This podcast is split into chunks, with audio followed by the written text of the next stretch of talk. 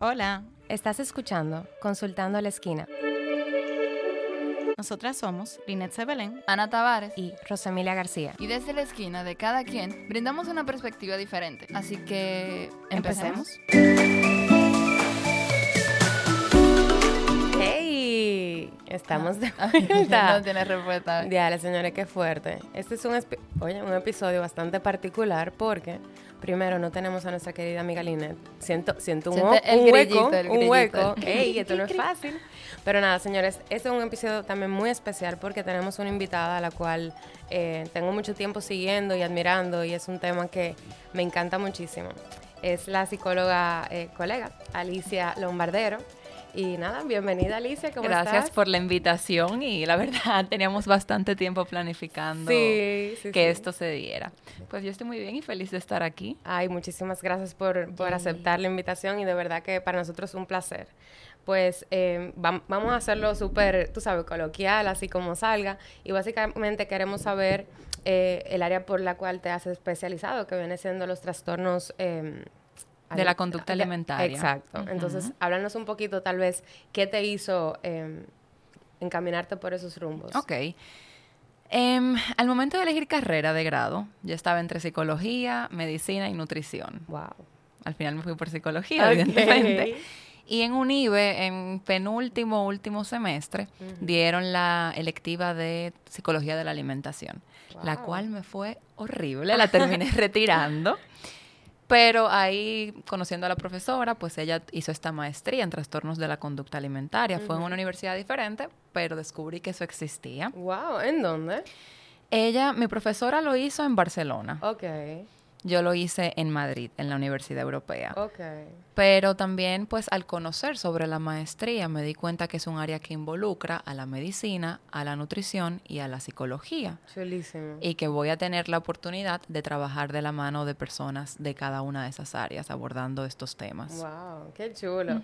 Y por ejemplo, ¿qué, ¿cómo tú has visto eh, la recurrencia tal vez de, de pacientes en, en esta área? ¿Se ve, ¿Se ve mucho?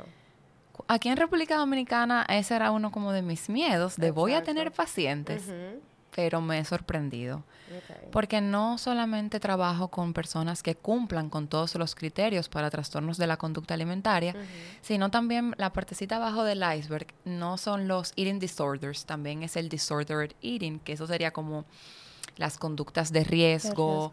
la mala relación con la comida, que quizá no cumplo todos los criterios, pero de todas maneras hay malestar significativo. Entonces Claro. sí. Qué chulo. Si tú supieras que, bueno, te lo estaba diciendo antes de que empezáramos a grabar, para mí este es un tema sumamente apasionante y desconocido, porque eh, soy, como quien dice, una paciente que tuve muchos años eh, obesidad.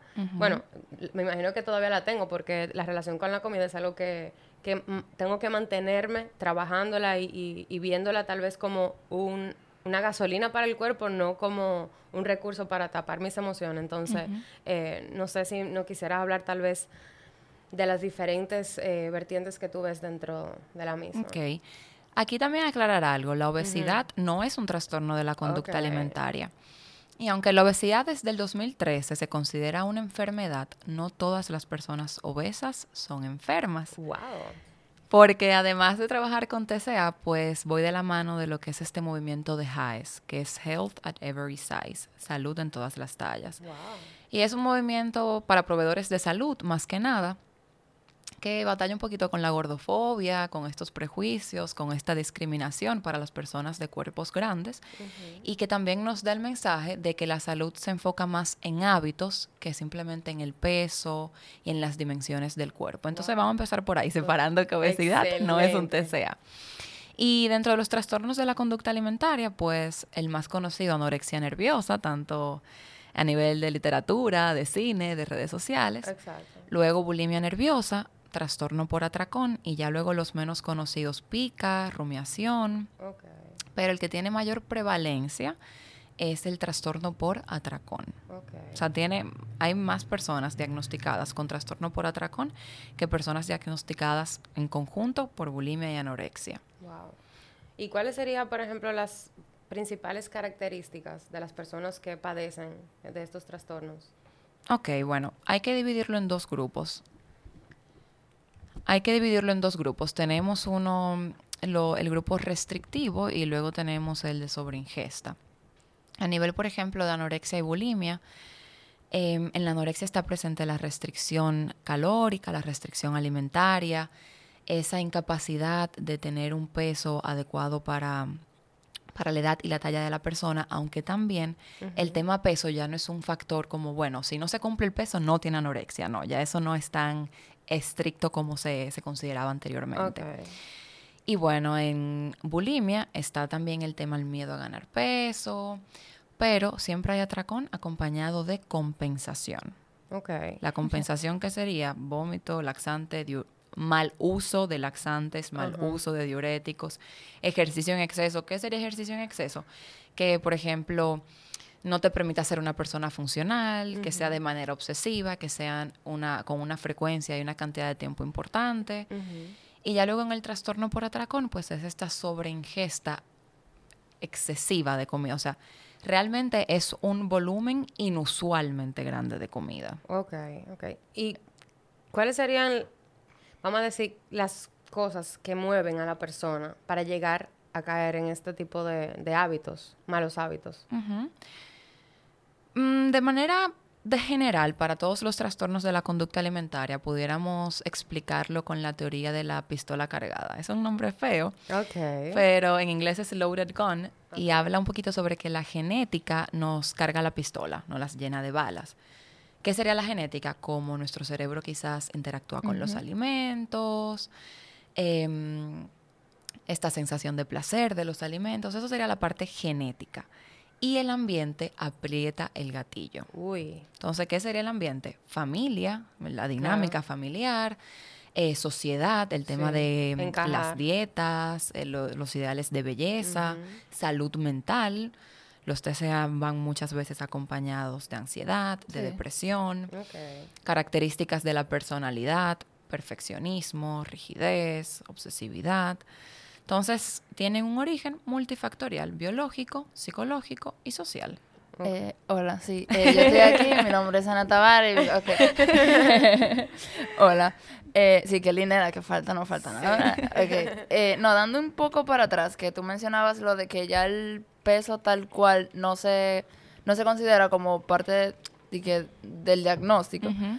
Porque eso siempre me ha parecido tan, o sea, como cómico. La parte de que yo en, en primera instancia me iba a ir por el- los trastornos de la conducta alimentaria, pero las adicciones ganó en la batalla. Pero sí, como que dentro del tratamiento antes se veía mucho el, ah, no, después que tú llegas a tal peso, ya tal cosa. Sea, ya, ya tú estás bien o ya te- tú vas a estar regulada o no sé qué. Pero en mi cabeza es como, ¿cómo se supone que una persona que tiene un trastorno de la conducta alimentaria se supone que ya está obsesionada con los números? Entonces, para yo sanarme, tú me vas a enfocarme en números también.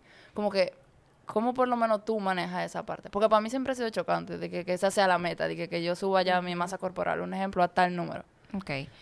El tema peso, específicamente en la anorexia nerviosa, se traba- o sea, los profesionales evidentemente lo tienen que conocer, porque el tema de índice de masa corporal es un criterio para la hospitalización. Claro. Si hay un índice de masa corporal muy bajo, pues se pasa directamente a una hospitalización, porque la primera parte sería sanar el cuerpo.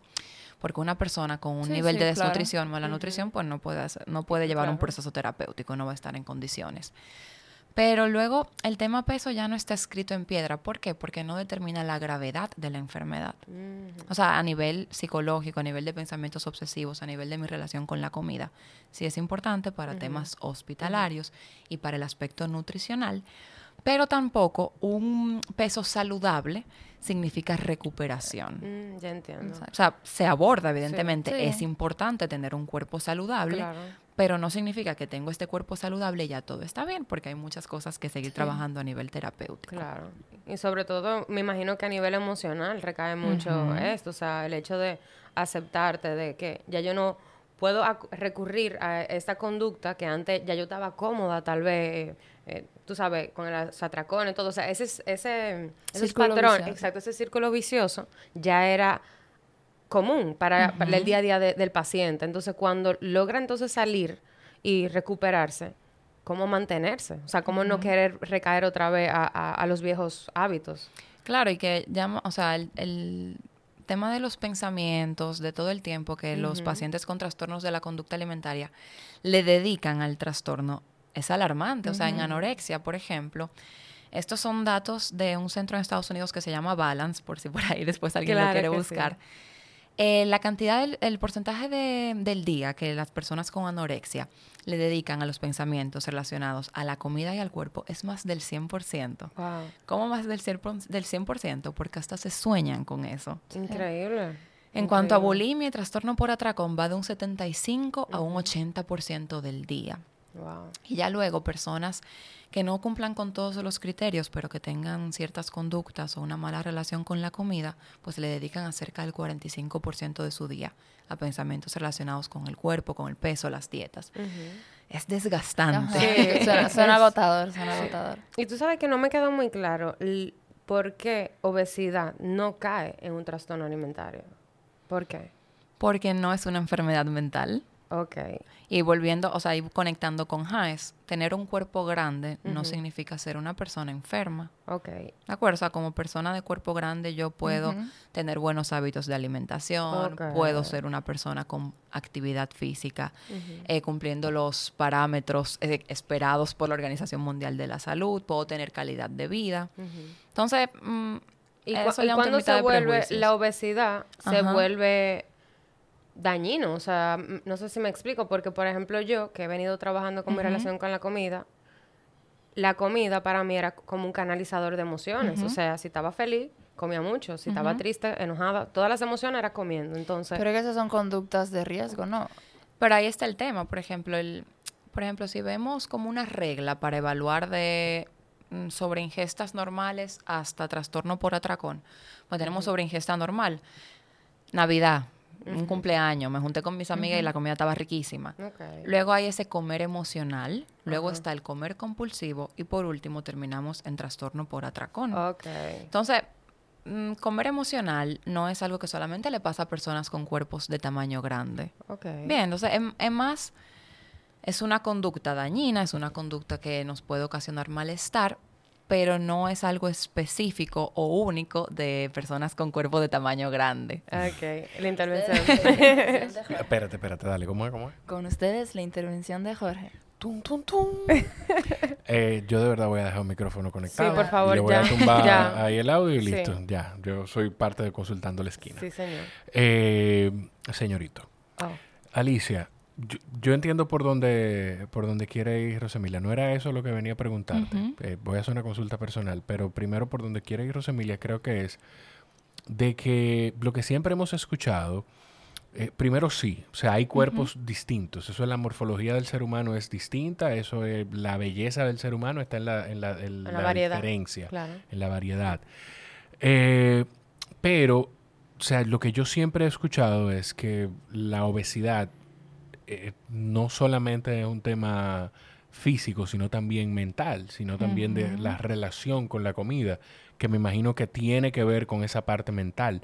Tú, no, tú como especialista de- en TCA, ¿no trabajas eh, esa relación con la comida con una persona que pueda sufrir obesidad? Claro que sí. Si una persona con obesidad tiene una mala relación con la comida, se aborda. Es Pero hay, perdón, Ajá. perdóname que te interrumpa, pero ¿pueden una persona con obesidad no tener una mala relación con la comida? Exacto. Eso, eso es lo que Por eso que explica Por eso, es lo que explica de que separa la el Ajá. tal cual obesidad que de la comida. Por ejemplo, una persona obesa dentro de la obesidad tiene malos hábitos eh, alimenticios. Lo que tú rescataste, por ejemplo, el atracón, tiene eh, come por compulsión, ese tipo de características, aunque, o sea, hay dos tipos de obesidad. Una obesidad que no tiene eso y una, ok. Entonces, Porque es que al peso no solamente le influye la comida, el peso se ve influenciado por muchísimos factores, medicación, Claro.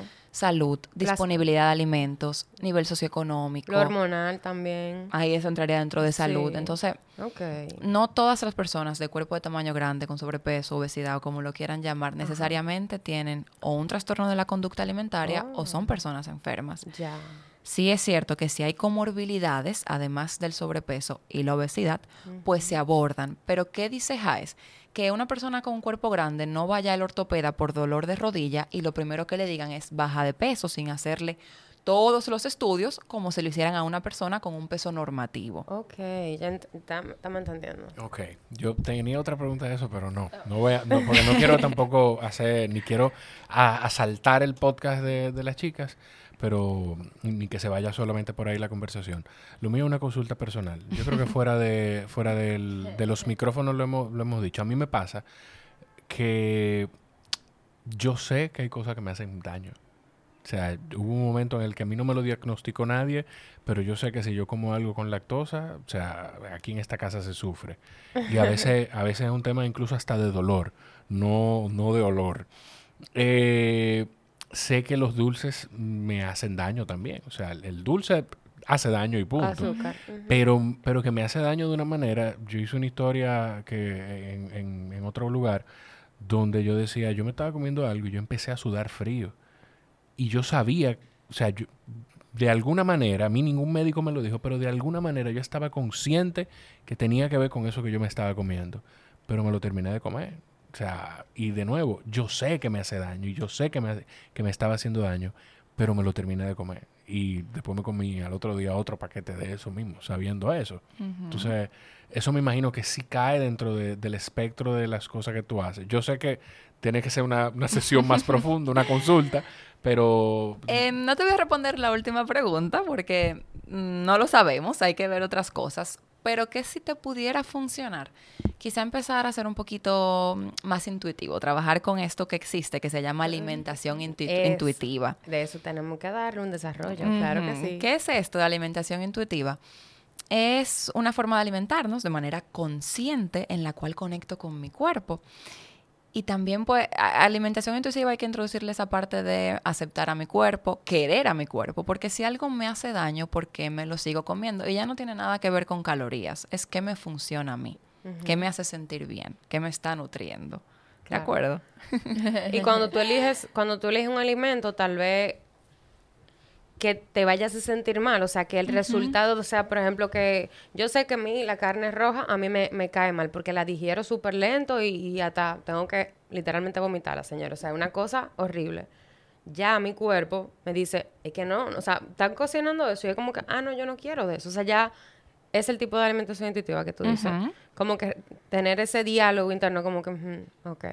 Y también encanta, reconocer, sí. por ejemplo, que eso es algo que actualmente muchas personas lo hemos tenido como en mute, esas señales de hambre, de saciedad, reconocerlas, hacerse, hacerles caso, o sea, son señales fisiológicas, son señales de alerta de que nuestro cuerpo necesita algo. Sí. Eso es parte de ser intuitivo. Ok. Tú supieras que ella, como sabe mucho también de alimentación, me, me decía, yo le decía, tengo hambre. Yo siempre tengo que tener algo en la boca. O sea, literalmente yo siempre estoy bebiendo algo. Porque, me, no sé, tengo ansiedad, no sé. Y el punto es que ella me dice, di que, ¿dónde tú sientes el hambre? ¿La sientes en la boca o la sientes en la barriga? Y esa diferencia de realmente yo tengo hambre, de que tengo necesidad del alimento para seguir sobreviviendo, o es simplemente que tengo ansiedad por masticar. Y desde que yo estoy haciendo esa práctica, tú sabes, ese tipo de, de cambios, de tener más conciencia, como tú dices, evidentemente uno tiene más control y uno disfruta más el hecho de que cuando tú te sientes a comer, sea para literalmente meterle energía a tu cuerpo. Oye, me suena, es una cosa impresionante. O sea que, Sí, porque era, era incluso lo que hablábamos siempre en el colegio con nuestras compañeras del trabajo. Era como que, señores, ellos siempre están como que en dieta y toda esa cosa. Así, todo como pecado de, de- de- Pero llega un punto que era lo que, lo que yo le decía a ella, como que un ejemplo, ok, yo empecé con la dieta, me obsesioné, un ejemplo, lo que tú quieras. Pero ya después yo me empecé a dar cuenta que si tú me brindabas refresco y después me brindabas un jugo de limón, como que yo misma te decía como que "Vieja, yo no quiero refresco y no porque vaya a engordar ni porque no sé, el azúcar y todo lo que tú quieras, sino porque realmente yo sé que me cae mejor el jugo de limón y que me hace mejor a mi cuerpo el jugo de limón. no, y que te va a dar una energía limpia. Es como que tú sabes ya que tú te estás metiendo algo bueno o, o te estás metiendo basura. Claro. Hmm, con ese tema de bueno, De bueno, malo. malo. y ahí no va del- y hay un, un dato curioso, Ajá. curioso para mí al menos, es que las dietas son como la una puerta, puerta a la- importante a potenciar trastornos de la conducta alimentaria. Las dietas restrictivas, porque si no vamos a definición de dieta, es lo que, lo que comemos en el día a día. Pero una dieta Sí. restrictiva que te diga afuera de este grupo completo de alimentos, muy baja en caloría, Sí. Estos, son- estos alimentos son malos, estos son los prohibidos, son un potenciador muy importante de los TCA. No, y que entonces tú empiezas a ver que, conchale, si yo corté un poco la comida, yo voy bajando de peso y todo el mundo me empieza a decir que, que bien tú te ves, que bueno, pues, pues, déjame cortar un chisma, déjame cortar un chisma, déjame cortar un chisma, y tú empiezas a buscar en internet y terminas haciendo los 11 días sin comer nada en absoluto. Sí. Pero sí. No, y, y sobre todo que, mira, justamente hoy yo estaba eh, con una adolescente que justamente en el verano bajó muchísimo de peso y ella estaba teniendo una crisis existencial porque ella no estaba como que manejando la atención que ella estaba teniendo ahora de su grupo de amigos porque ella está más, más bonita, está encajando, entonces ella estaba como que ahora me quieren porque yo soy flaca. Entonces tiene como que esa relación. Entonces lo que quiero decir es que desde pequeños tenemos que, te- o sea, nosotros como psicólogos tenemos la responsabilidad de, de que esto es un mensaje para todos los padres, o sea, que hay que trabajar en la relación con la comida y que, la- y que la alimentación sea más intuitiva, o sea, como que no es de que premiar a los niños por, con comida, eso como, lo que como en esta cultura dominicana. O sea, yo me acuerdo que cuando yo era chiquita, mis abuelos todos eran con comida. Te portaste bien, ah, vamos a salir helado, eh, hamburguesa. O sea, totalmente. Y en trastorno de la conducta alimentaria no se hablaba tanto de prevención, sino más bien de detección temprana, porque como tiene un origen multifactorial, como que era un poquito complicado prevenirlo, como tenía esa gran carga genética.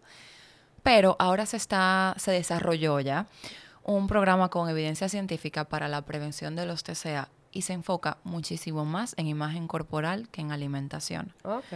Porque los trastornos de la conducta alimentaria siempre van Sí. agarraditos de la mano de esta insatisfacción con el cuerpo. Wow. Entonces también pues algo para hacer en casa con los niños, con los estudiantes, es eso, o sea, trabajar con la aceptación corporal, que la diversidad corporal existe, el respeto al cuerpo, autoestima, exacto. Mira, Exacto. entonces ahora que tú hablas de eso y tú lo ves, vamos a ponerlo a diario, ¿cómo tú ves la exposición de los trastornos de la conducta alimentaria en, en la media? O sea, en las películas, en, o sea, tú entiendes que es real, o sea, di que sí, di que para una psicoeducación, para una paciente yo le puedo poner esa película y sé que la va a entender y sé que va... He visto pocas. em, la, la única que tengo así fresca es Hasta el Hueso de Netflix. Mm, por un lado, qué chévere que se está hablando sobre los TCA, porque también un tema que ahora es que yo siento que hay un poquito más de exposición y que se están tomando en serio, porque al final son una enfermedad mental con la segunda tasa de mortalidad Sí. más alta. Sí, sí. O sea, qué bien que se está hablando de eso, pero volvemos al tema de reforzar prejuicios, de que ella está suficientemente enferma porque es súper delgada. También en esa película el abordaje a la familia era más culpabilizando a la familia por el desarrollo de la enfermedad. Y ya se sabe que no, que no es productivo culpabilizar a la familia, al contrario, que la familia sea como parte del equipo de los proveedores de salud es un factor de muy buen pronóstico. ¿Qué otra cosa pasó en esa peli? Em, La también, parte que ella se curó de que cuando la mamá de le Le dio dio- de comer en el pecho. O sea, ahí ya yo dije, espera, pausa. Sí, y también la- los métodos de tratamiento que utilizaron, pues ninguno tenían evidencia científica. O sea que al final lo que sigue siendo es una película y ya. O sea, ¿tú, ¿tú crees que la parte del internamiento tú lo ves factible? Es que eso, ese modelo... De que se trate como si fuesen adictos. Aunque el, el plan de tratamiento es muy parecido de los trastornos de la conducta alimentaria y las adicciones realmente. Mira, ese tema de que vivan en una casa, que mm, sí, eso existe de cierta manera, pero es mucho más estructurado. O sea, no es tanto de, de que cada quien coma lo que quiera, de que simplemente grupos de apoyo. O sea, también pues hay diferentes niveles de tratamiento, hay consultas individuales, hay consultas ambulatorias, hay hospitalizaciones, hay grupos de apoyo, hay grupos terapéuticos, pero usualmente también se divide por TCA, porque ¿cómo yo voy a, a mezclar en el mismo grupo de apoyo a una persona una con con- trastorno por atracón y a una con anorexia nerviosa? O sea, son van a- aunque para algunos temas pudiéramos trabajarlo en, conduc- en conjunto, para otros hay un abordaje totalmente distinto. Claro. Y entonces, señores, podemos hablar del punto en que si tú vas a un doctor aquí y que, que yo vaya a hacer mi análisis.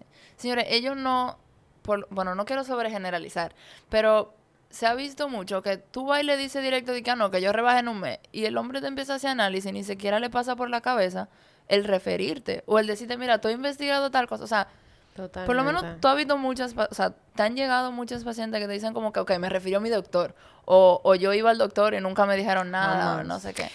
Muy pocas, la verdad. O sea, a mis pediatras, eh, cuando yo terminé mi maestría, yo fui a hablar con ellos a su consultorio y ellos conocían sobre el tema, siempre están bien actualizados y ellos me han referido a adolescentes que les llama la atención la amenorrea, que es la pérdida del, del, periodo. del periodo. Em, pero sin embargo, he tenido otras pacientes que llegan solitas y lo que hace su doctor es inducirle la menstruación. Por ejemplo, en vez de analizar, "Hmm, ¿por qué esta tú- menstruación habrá decidido Sí. no, no aparecer durante tres, cuatro, seis meses? Sí. Porque, me, o sea, me sucedió, porque justo en estos días yo estaba haciendo médica análisis general y no sé qué.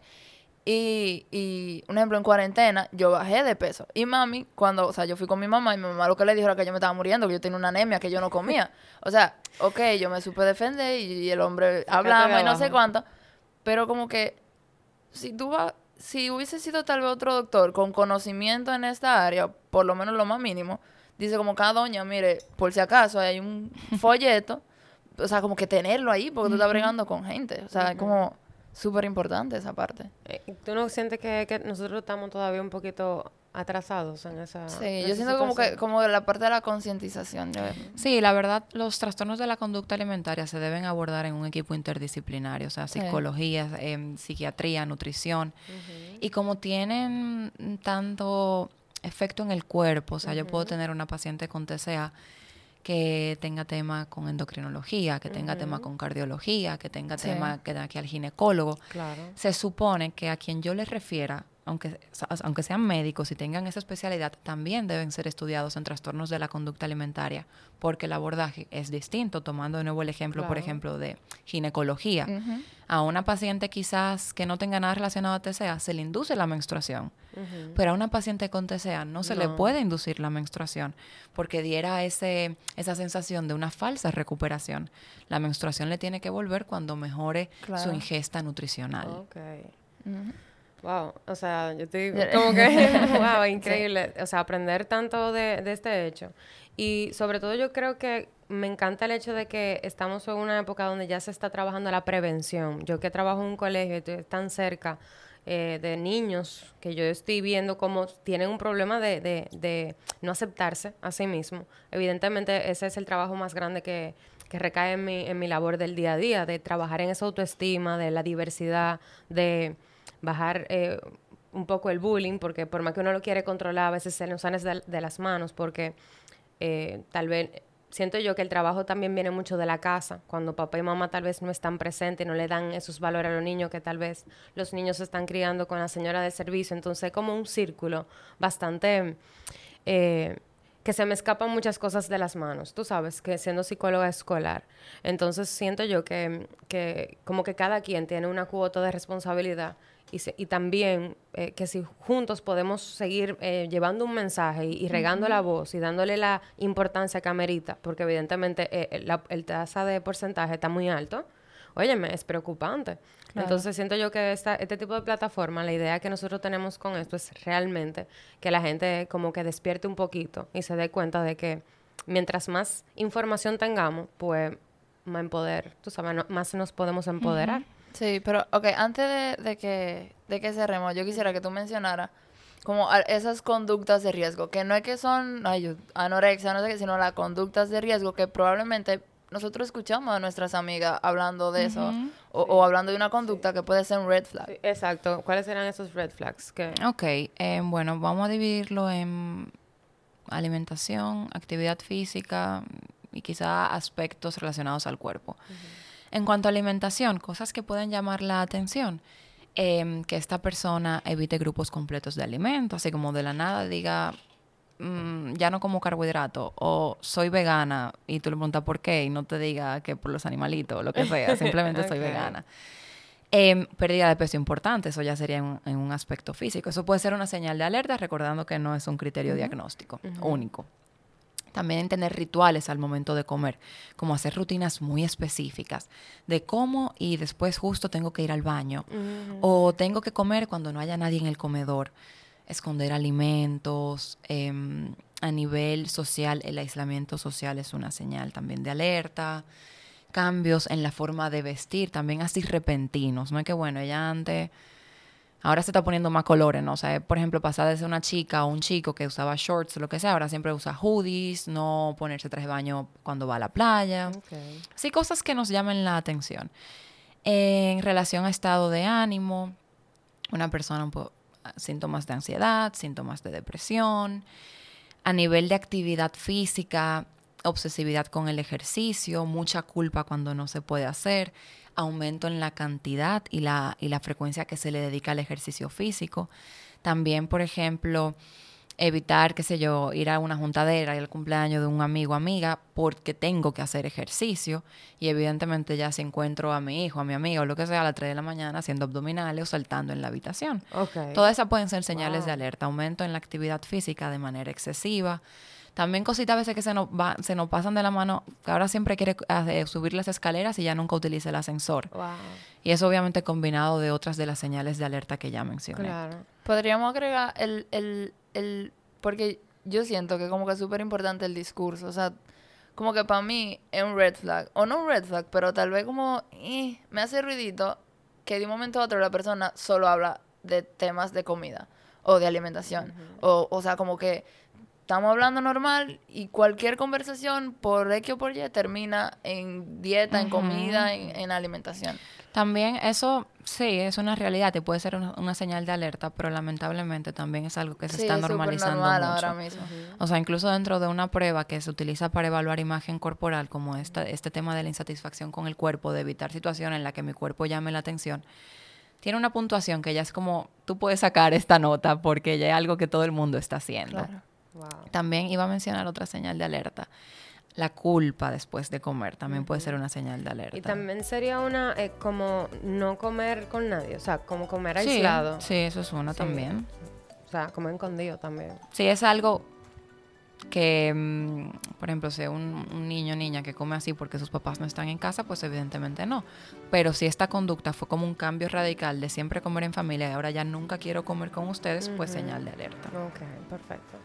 Bueno, eh, Alicia, de verdad que estamos sumamente agradecidos con tanta información que, que para nuestros oyentes y para mí misma yo me siento que, que cogí una clase, de verdad. Eh, y nada, eh, esperamos tenerte nuevamente aquí, que esté Linet en el, en el futuro, ¿verdad? Compártenos tus redes, por favor, donde Sí. te pueden encontrar.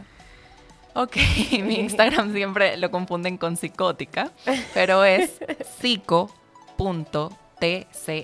Psico de psicología, P-S-I-C-O punto T-C-A. Ok, gracias. Y también en TikTok, que tú tienes mucho video chulísimo. Igual, Eh, ah, bajo el mismo perfecto, nombre. Y perfecto. entonces ya en el Instagram ahí está mi mail, está mi número y todo lo otro que Genial. necesiten. Bueno, ya saben, si ustedes sienten que hay alguien en su entorno que, que puede despertar estos red flags o lo que sea, o si entienden que es de valor, por favor, compártelo, que sabemos que aquí hay demasiada información que a ustedes les puede servir.